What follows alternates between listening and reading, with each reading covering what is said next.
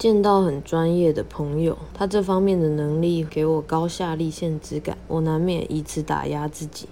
这篇是给我自己的喊话，能够被已经做到的朋友点评指教，我告诉自己，lucky 是发现了更多可以去玩的更深一层的方向。近年我已有许多放过自己、接受自己的地方，容许自己不做不是真正热情的事，鼓励自己不当别人，对自己的知晓保持感谢与信心。